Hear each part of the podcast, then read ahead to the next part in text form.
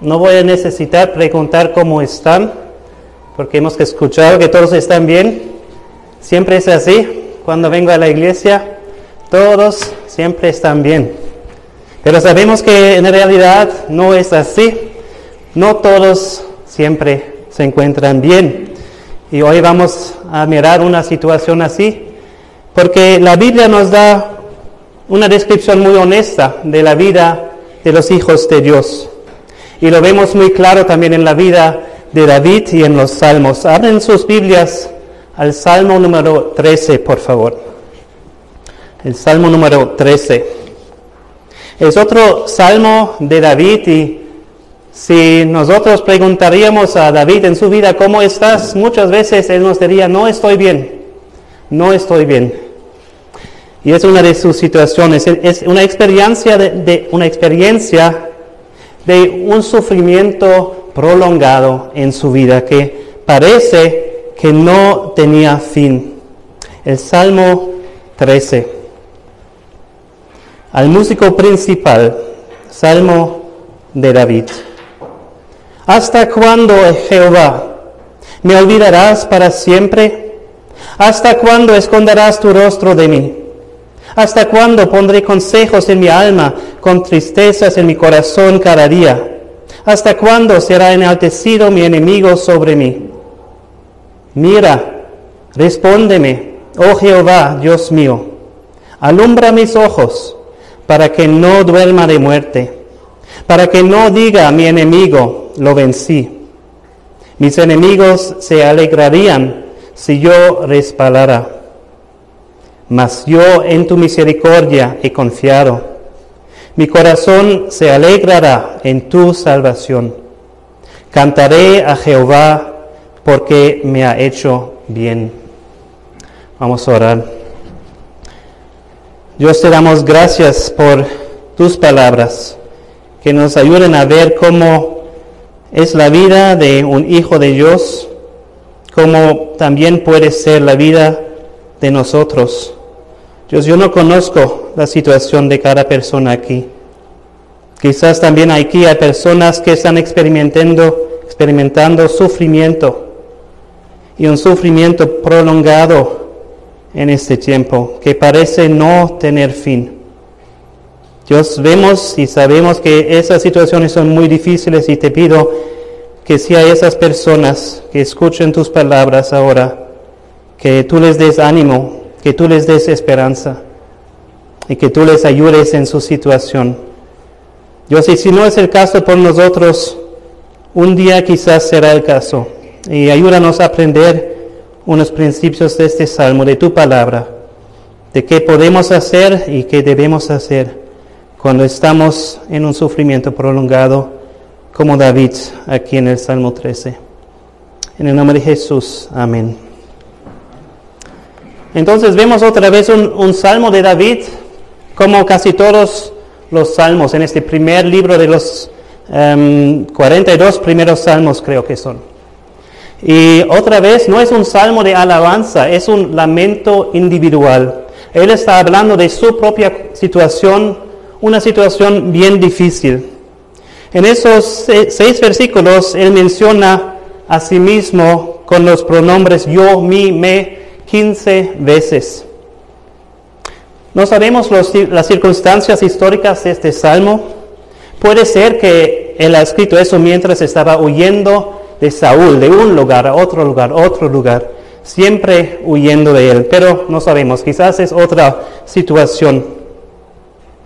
Lo que es extraordinario en este salmo es ver el cambio que pasa desde el inicio hasta el fin de este salmo. Miren otra vez el primer versículo. ¿Hasta cuándo, Jehová, me olvidarás para siempre? ¿Hasta cuándo esconderás tu rostro de mí? Y al final David dice, mi corazón se alegrará en tu salvación. Cantaré a Jehová porque me ha hecho bien.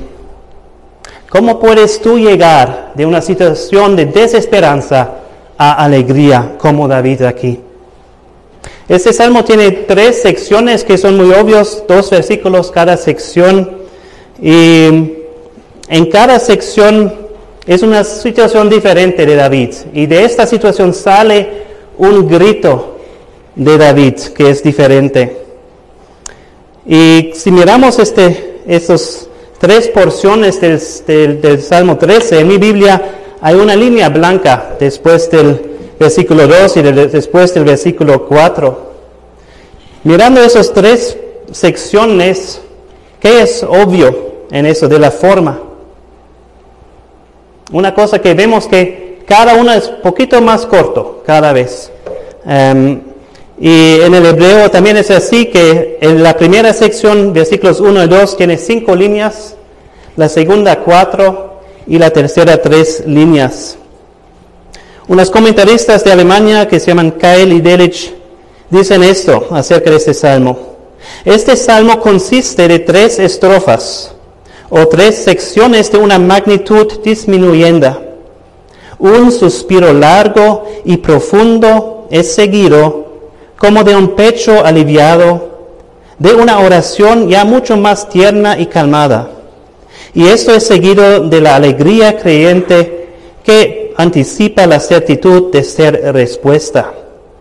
Este canto, como si fuera, produce constantemente olas más y más pequeñas, hasta que se calma como el mar cuando está liso como un espejo y la única emoción que por fin se es discernible es la de un murmullo gozoso de reposo calmo.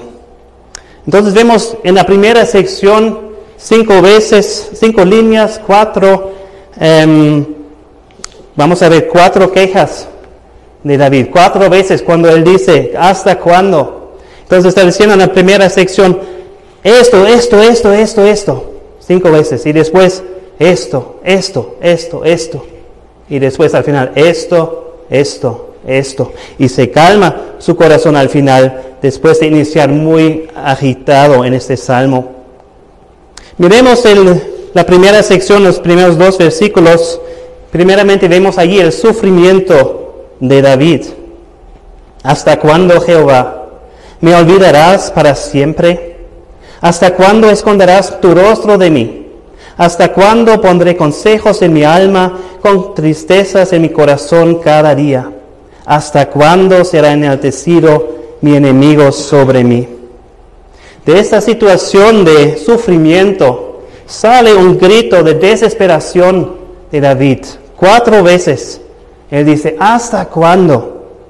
Y no está esperando una respuesta de Dios, pues hasta este día en particular, no, él está eh, exprimiendo como cuál intolerable es su situación, su sufrimiento, hasta cuando no puede soportar más esta situación. Y vemos estos hasta cuándo, cuatro puntos aquí.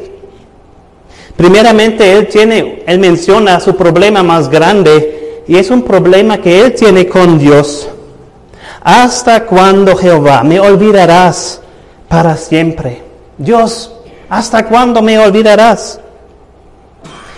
Quizás también cuando nosotros experimentamos sufrimiento muy difíciles, prolongadas, quizás también nosotros podemos pensar que Dios nos ha olvidado, cuando parece que no hay respuesta a nuestras oraciones. Pero primeramente quiero pensar sobre eso y, y preguntarnos, ¿realmente puede ser esto? Puede ser que Dios ha olvidado a sus hijos. Podemos tomar, por ejemplo, un bebé. Un bebé, ¿cuándo llora un bebé? Muchas veces llora cuando la mamá no está cerca. Y llora hasta que viene la mamá, está en los brazos de, de la mamá, entonces termina a llorar. Pero en este tiempo, cuando la mamá no viene, no está allí, Quizás este bebé piensa, pues la mamá me ha olvidado. Y lloro, lloro, lloro, lloro. Pero la mamá no ha olvidado a su bebé. Em, no significa esto. En la gran mayoría de casos, una mamá nunca olvida a su bebé. Pero sí es posible humanamente que también hay madres que sí olviden a sus bebés. Pero Dios nos da esta em, promesa que aunque los mamás olviden a sus bebés. Él nunca va a olvidar su pueblo. Él nos dice en Isaías 49, 14 a 16. Pero Sión dijo, me dejó Jehová, y el Señor se olvidó de mí. ¿Se olvidará la mujer de lo que dio a luz para dejar de compadecerse del hijo de su vientre? Aunque olvide ella, yo nunca me olvidaré de ti. He aquí que en las palmas de las manos te tengo esculpida. Delante de mí están siempre tus muros. David realmente sabe esto. Porque hace unos salmos antes, en el Salmo 9, versículo 10, 12, David ha dicho, porque el que demanda la sangre se acordó de ellos, no se olvidó del clamor de los afligidos. David sabe bien que Dios no olvide a su pueblo, pero en esta situación, esta situación, él no se sienta así. Parece que es diferente, aunque él sabe mejor, pero sus sentimientos son como si Dios había olvidado a él. Y él piensa o se siente como si Dios hubiera olvidado a él para siempre, cuando en realidad Dios no había olvidado a David ni por un segundo. Entonces es la primera queja de David, ¿hasta cuándo me olvidas Dios? Tiene un problema grande con Dios. Pero también otro problema, y otra vez es con Dios, y otra vez es más grande todavía.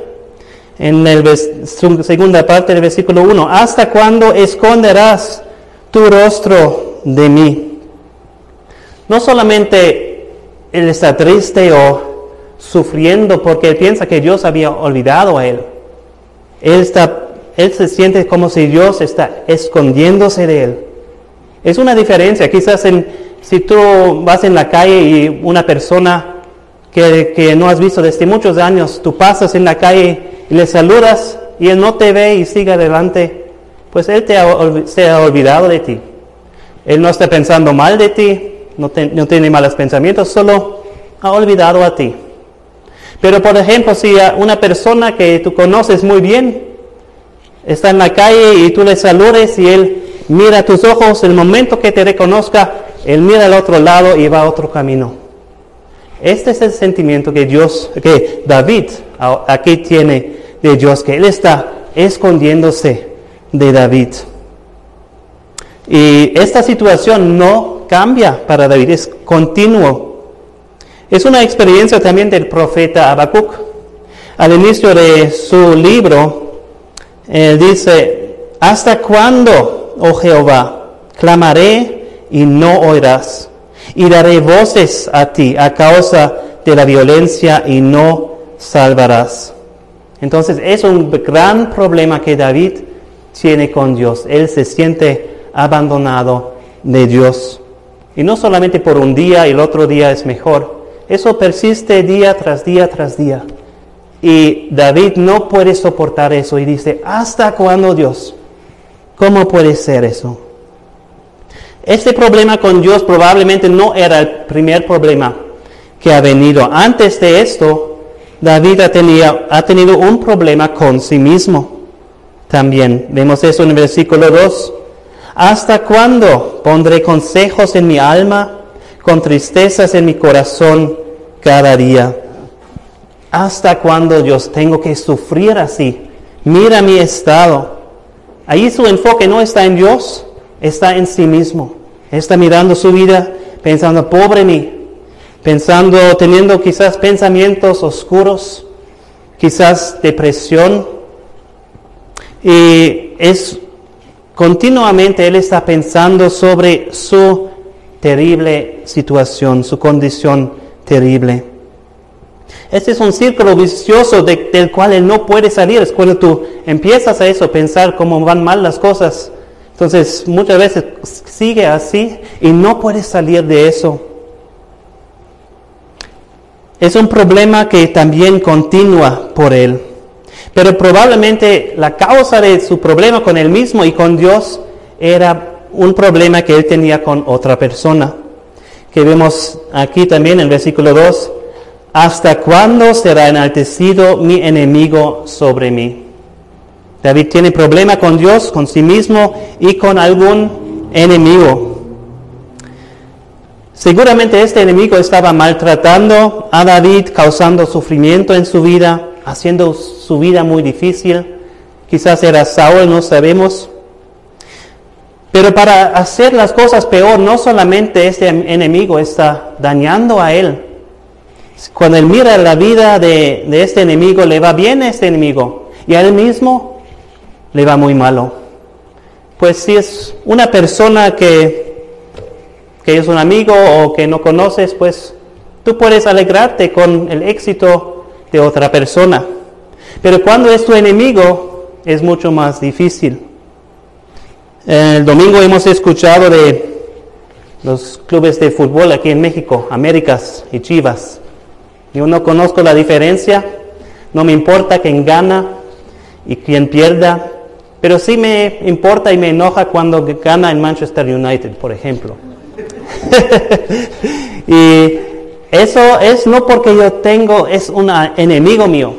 Em, no, ellos no han hecho nada a mí malo. Y yo tampoco tengo ninguna relación personal con esos jugadores de este equipo. Solo me gusta más otro equipo en Inglaterra y no, le, no me gusta cuando gana el otro equipo.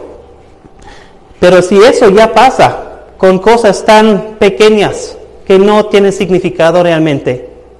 Cuán mucho más terrible es cuando tú ves a tu enemigo exaltado, tu enemigo con éxito, tu enemigo feliz, el enemigo que odia a ti, el enemigo que tú también odias, le va bien a él y a ti te va malo. Eso también es bien difícil una experiencia así. Y para David era una, una situación que ha parecido que no, um, de no tener fin. Entonces, esos problemas, este, este sufrimiento, probablemente ha empezado con solamente este enemigo. Y después, con más problemas, también él ha llegado a tener un problema con sí mismo y después ha clamado a Dios y no ha venido respuesta y él ha tenido también problemas, dificultades con, con Dios. Sus problemas se han hecho más y más y más y más grandes y más grandes y más grandes. El eso está hablando entonces de una intensidad de desesperación de David. ¿Hasta cuando Jehová? Es un sufrimiento real y severo pero también continuo y diario.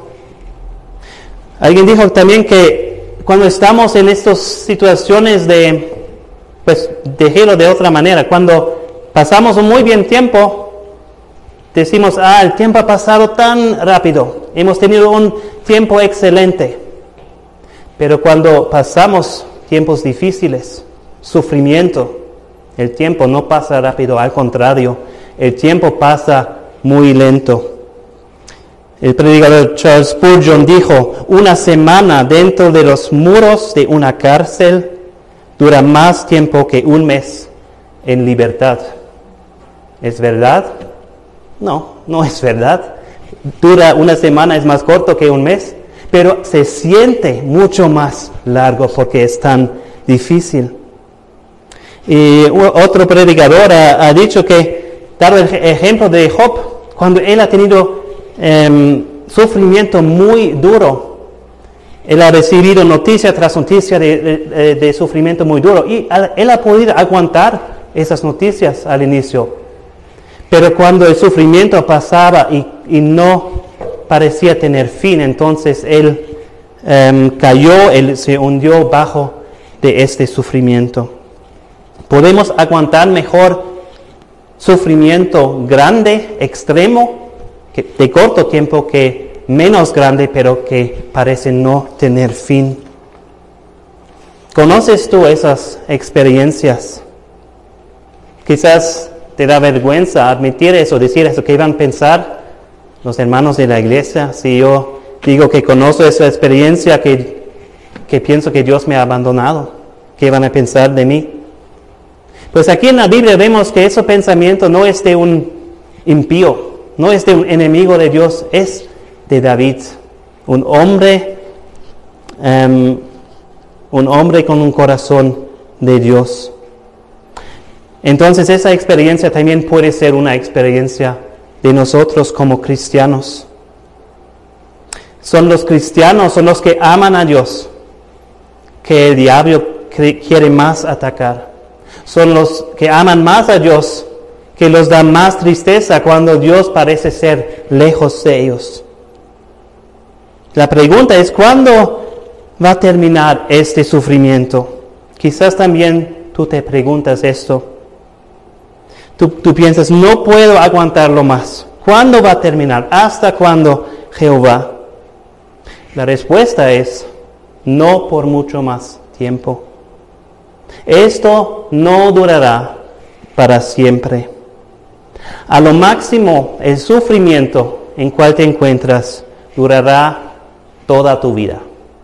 Y esto es muy poco comparado a una eternidad de gozo en el cielo con Dios. Pero en la mayoría de casos, este sufrimiento que experimentas no dura toda la vida. En muchos casos es menos que un año, o es menos que un mes, o menos que una semana, y ya después de unos pocos días parece tan terrible. Y eso puede ser un sentimiento real, que, que aún por unos pocos días piensas, ¿cuándo va a terminar eso? El apóstol Pablo dice que el sufrimiento en esta tierra solo es una leve tribulación momentánea. Leemos eso en 2 Corintios 4, 17 a 18. Porque esta leve tribulación momentánea produce en nosotros un cada vez más excelente y eterno peso de gloria, no mirando nosotros a las cosas que se ven, sino las que no se ven pues las cosas que se ven son temporales, pero las que no se ven son eternas. Pero David, David en esta situación no puede ver eso todavía. Y nosotros también muchas veces no podemos ver eso, aunque creemos porque está escrito en la Biblia, pero en nuestra situación no podemos ver un fin a nuestro sufrimiento. ¿Qué puedes hacer en esta situación? ¿Y qué debes hacer en esta situación? Pues de esos primeros dos versículos ya puedes ver una cosa que puedes hacer es ser muy honesta, honesto con Dios.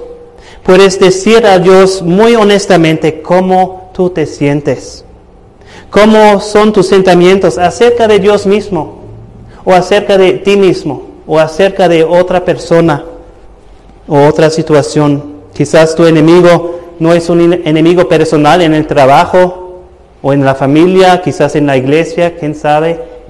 Quizás tu enemigo es una enfermedad, problemas económicos, quizás una lucha con pecado que tienes en tu vida. Tú puedes ser completamente honesto con Dios y decirle todo que está una carga en tu corazón. Eso vemos en los primeros dos versículos, el sufrimiento de David y su grito de desesperación. En los versículos 3 y 4 vemos la oración de David. Mira, respóndeme, oh Jehová Dios mío, alumbra mis ojos para que no duerma de muerte, para que no diga mi enemigo, lo vencí. Mis enemigos se alegrarían si yo respalara. Aquí en esta oración de David vemos un grito no de desesperación, sino un grito de auxilio. Ayúdame Dios. Pues ¿qué puedes hacer realmente si piensas que Dios te ha olvidado, que se, ha alejado de ti, que está escondiéndose de ti? ¿Qué sentido hace en esta situación orar a Dios, hablar con Dios? Pero David lo hace aquí. Y eso también tú debes hacer en esta situación. Sigue orando aunque te sientas que Dios no está allá, no está escuchando a ti, no está respondiendo a ti, sigue orando a Dios. Cuando piensas que Dios te ha olvidado, eso es cuando más necesitas orar. Vemos en Santiago 4.8 que em, acercaos a Dios y Él se acercará a vosotros. En esta sección vemos tres peticiones de David, también que corresponden a sus quejas, a sus problemas. La primera petición corresponde a su problema con Dios, está hablando a Dios y él dice, mira, me siento como tú me estás dando la espalda, Dios, mírame. ¿Por qué no, no, lo menos no vas a mirarme, considerarme, escucharme? Dios, mírame, por favor. Pero no termina ya, dice también, respóndeme, oh Jehová, Dios mío. David está diciendo, yo espero más de ti, Dios, que solamente me miras. Yo espero que tú vas a responder a mi oración. Y sí, David sabe que Dios es un Dios que sí responde a oración. Cuando hablamos con Él, Dios responde a oración, aunque hasta este momento parece, David se siente como no es así, pero él sabe mejor. Dios sí responde a oración. Y Jesucristo también nos confirma eso en Mateo 7, 7 a 11. Jesucristo nos dijo, pedid y se os dará, buscad y hallaréis, llamad y se os abrirá. Porque todo aquel que pide recibe, y el que busca halla, y el que llama se le abrirá. ¿Qué hombre hay de vosotros que si su hijo le pide pan, le dará una piedra? ¿O si le pide un pescado, le dará una serpiente? Pues si vosotros, siendo malos, sabéis dar buenas dádivas a vuestros hijos, ¿cuánto más vuestro Padre que está en los cielos dará buenas cosas a los que le pidan? David también está pidiendo a Dios, Dios, por favor, no puedes ahora responder a mi oración. Yo estoy pidiendo, yo estoy buscando, yo estoy llamando. Por favor, responde a mi oración. Después, Él dice, alumbra mis ojos. Eso, está, eso tiene que ver no con Dios, sino con su problema, con, con Él mismo que Él tiene. Probablemente no está hablando aquí de de discernimiento espiritual, ver cosas espirituales, sino está hablando de su cuerpo, que se encuentra en un mal estado. Este, este, esta expresión que encontramos aquí, vemos también cuando Jonatán está luchando contra los filisteos, o, Israel está luchando contra los filisteos, y estaban muy em, descansados, de la, de la lucha, de la batalla, y, Saúl ha dicho que ninguna persona debe comer algo hasta que habían ganado la victoria. Y, y Jonatán no había escuchado eso y él, coma algo en esta situación. Así leemos en 1 de Samuel 14, 27. Pero Jonatán no había oído cuando su padre había juramentado al pueblo y alargó la punta de una vara que traía en su mano y la mojó en un panal de miel y llevó su mano a boca y fueron aclarados sus ojos. Eso significa más no que él podía ver mejor, sino que todo su cuerpo se sentía mejor, tenía más fuerza, más energía. Y probablemente es eso también que David está pidiendo aquí, que yo estoy tan em, mi cuerpo no se encuentra bien, necesito más energía, más em, fuerza en mí mismo. Por favor, ayúdame con eso, alumbra mis ojos. Y después vemos el propósito de sus, de sus peticiones. El propósito es para que no diga, o para que no duerma de muerte, para que no diga mi enemigo, lo vencí. Mis enemigos se alegrarían si yo resbalara. Él no quiere que su, que su enemigo triunfa sobre él. No sé cuál es tu enemigo, si tienes un enemigo personal. Quizás no tienes uno, o quizás no sabes que tienes uno.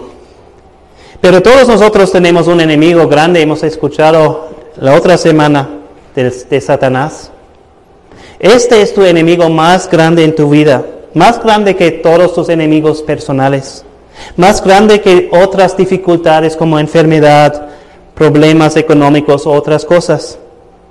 Es un gran enemigo que quiere destruirte. Como dice en 1 Pedro 5:8, sed sobrios y velad porque vuestro adversario el diablo, como león rugiente, anda alrededor buscando a quien devorar. Y él también se va a alegrar mucho cuando tú caes. Pero ora a Dios que eso no pasa, que eso no sea el caso.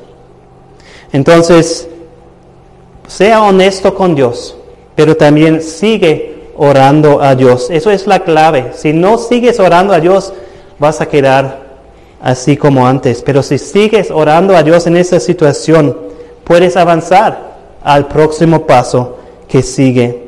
Primeramente, en el sufrimiento vemos un grito de desesperación. En la oración de David vemos un grito de auxilio. Y ahora, en los últimos versículos, vemos la alabanza de David. Mas yo en tu misericordia he confiado mi corazón se alegrará en tu salvación. Cantaré a Jehová porque me ha hecho bien. Aquí vemos un grito de alegría. Y eso tiene, en la primer, primera sección habían cuatro quejas, segunda sección había tres em, peticiones. Y aquí la última sección tiene dos aspectos. Em, y el primer aspecto es confianza en Dios mas yo en tu misericordia he confiado. Podemos tener confianza en Dios. Debes tener confianza en Dios. Debes confiar en la misericordia de Dios. Esa palabra misericordia también puede significar amor o fidelidad. David nos dice en Salmo 36, 5, Jehová, hasta los cielos llega tu misericordia y tu fidelidad alcanza hasta las nubes. Y en el Salmo 117 es el salmo más corto. Voy a leer todo el salmo. Dice allí, alabad a Jehová, naciones todas, pueblos, pueblos todos, alabadle, porque ha engrandecido sobre nosotros su misericordia, y la fidelidad de Jehová es para siempre. Aleluya. ¿Hasta cuándo es la fidelidad de Dios. Su misericordia no tiene fin. Y es en esto puedes confiar, en esto debes confiar. Pero necesitas confiar en más que solamente la misericordia de Dios. Por ejemplo, si yo necesito misericordia, por ejemplo, por ayer a mi abuela y tengo un problema, problemas grandes en mi, vida y mi abuela va a ser muy misericordiosa conmigo y va a decir, um, decir, mira, siéntate, estoy aquí, te amo, aquí, toma un pastel. Todas esas cosas son buenas y nos ayudan, pero el pastel no va a cambiar mi enemigo. Necesitas, necesitas cambiar más que solamente en la misericordia de Dios. También podemos saber que Dios no solamente es como una abuela misericordiosa, pero que no puede hacer nada en cuanto a sus situaciones difíciles. Él, el Dios, tiene todo poder. Él es soberano sobre todas las cosas. Dice en Efesios 3:20 que Dios es poderoso para hacer todas las cosas mucho más abundantemente de lo que pedimos o entendemos.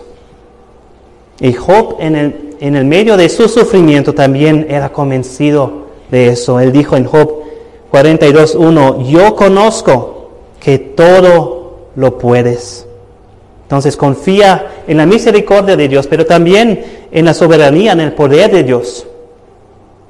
Pero también pueden pasar tiempos, y yo también he experimentado esos tiempos cuando ha parecido que Dios no está, no está respondiendo a mis oraciones. Y yo sé que Él me ama. Y yo sé que Él puede hacer todas las cosas. Entonces, ¿por qué no cambia las cosas? Porque si Él tiene todo poder y si es bueno conmigo y me ama, ¿por qué no responde a mi oración? La tercera cosa, eh, el tercer atributo de Dios en cual debemos confiar en esas situaciones es la sabiduría de Dios. Muchas veces Él sabe mucho mejor lo que es bueno por nosotros, no muchas veces, siempre. Él sabe mejor que nosotros lo que es bueno. Y Job también sabía eso. En Job 13, 15, Job ha dicho, he aquí, aunque él me matare, en él esperaré. Y Pablo dijo en Romanos 11, 33, oh profundidad de las riquezas de la sabiduría y de la ciencia de Dios, cuán insondables son sus juicios y inescrutables sus caminos. Dios sabe lo que es mejor para nosotros, aunque nosotros no podemos entender eso. Y por eso yo creo que también que David estaba experimentando eso, que em, Jehová, que Dios sabía lo que David necesitaba en este momento, que era bueno para él. Entonces confía en, la misericordia de Dios, en el poder de Dios y en la sabiduría de Dios. El predicador Charles Spurgeon también ha tenido muchos, muchas luchas con depresión. Y él ha dicho esto, yo frecuentemente estoy deprimido, quizás más que otra persona aquí, y no encuentro un remedio mejor para esta depresión que confiar en el Señor con todo mi corazón y tratar de recordar de nuevo el poder de la sangre de Jesucristo que habla paz y su infinito amor en morir en la cruz para quitar todas mis transgresiones. Confía en Dios en todo momento, en todo sufrimiento, confía en Dios. Y así también tú puedes tener gozo en Dios, como David aquí. Mi corazón se alegrará en tu salvación. Cantaré a Jehová porque me ha hecho bien. Pablo dijo que nosotros como cristianos podemos ser entristecidos, mas siempre gozosos. Y vemos eso también en la vida de Pablo mismo y Silas, cuando están en la cárcel, ellos están cantando himnos de alabanza a Dios. Juan Bunyan, el escritor del peregrino, el progreso del peregrino, era un predicador también que fue puesto en la cárcel por predicar el Evangelio. Y él ha dicho esto en cuanto a esa situación en, en la cárcel. Nunca sabía qué significaba tener Dios a mi lado en todas circunstancias hasta que le había encontrado desde venir aquí. Porque mira, como los miedos se han presentado, así también los apoyos y alientos. Cuando fue terrorizado, también si solo fue de mi propia sombra, Dios, siendo muy tierno conmigo, no me ha dejado ser molestado, pero me fortaleció contra, contra todo con una escritura o otra, tanto que muchas veces he dicho, si fuera justo, podía orar para dificultades más grandes para también recibir consuelo más grande. Aunque no siempre puedes gozarte en tus circunstancias, sí siempre puedes gozarte en tu Dios y en tu salvación. Y creo que David ha experimentado esto en este salmo y también Habacuc, como hemos mencionado antes, cuando él también ha pedido a Dios, ¿hasta cuándo Dios? Al final del libro, él dice, Habacuc 3, 17 y 18, aunque la higuera no florezca, ni en las vides haya frutos, aunque falte el producto de olivo, y los labrados no den mantenimiento, y las ovejas sean quitadas de la majada, y no haya vacas en los corales, con todo yo me alegraré en Jehová, y me gozaré en el Dios de mi salvación. Sé honesto con Dios en tu situación. Sigue orando a Dios y sigue confiando en Dios. La pregunta de David y de muchos hijos de Dios y que quizás también la tuya es ¿hasta cuándo? Esta pregunta también leemos en el último libro de la Biblia, en Apocalipsis, de los santos que han sido muertos por causa de, la palabra de Dios. Dice, Apocalipsis 6, 9 a 11. Cuando abrió el quinto sello, vi bajo el altar las almas de los que habían sido muertos por causa de la palabra de Dios y por el testimonio que tenían. Y clamaban a gran voz diciendo, ¿Hasta cuándo, Señor, santo y verdadero, no juzgas y vengas nuestra sangre en los que moran en la tierra? Y se les dieron vestiduras blancas y se les dijo que descansasen todavía un poco de tiempo. La respuesta a todos los hijos de Dios es poco tiempo. No mucho más tiempo va a ser así. El fin de tu sufrimiento está cerca. Y Jesucristo dice a ti, yo vengo pronto y yo voy a poner todo en orden. Voy a arreglar todas las cosas. En el último capítulo de Apocalipsis 22, versículo 7, Jesucristo nos dice, he aquí, vengo pronto. En versículo 12 él dice, dice también, he aquí, yo vengo pronto.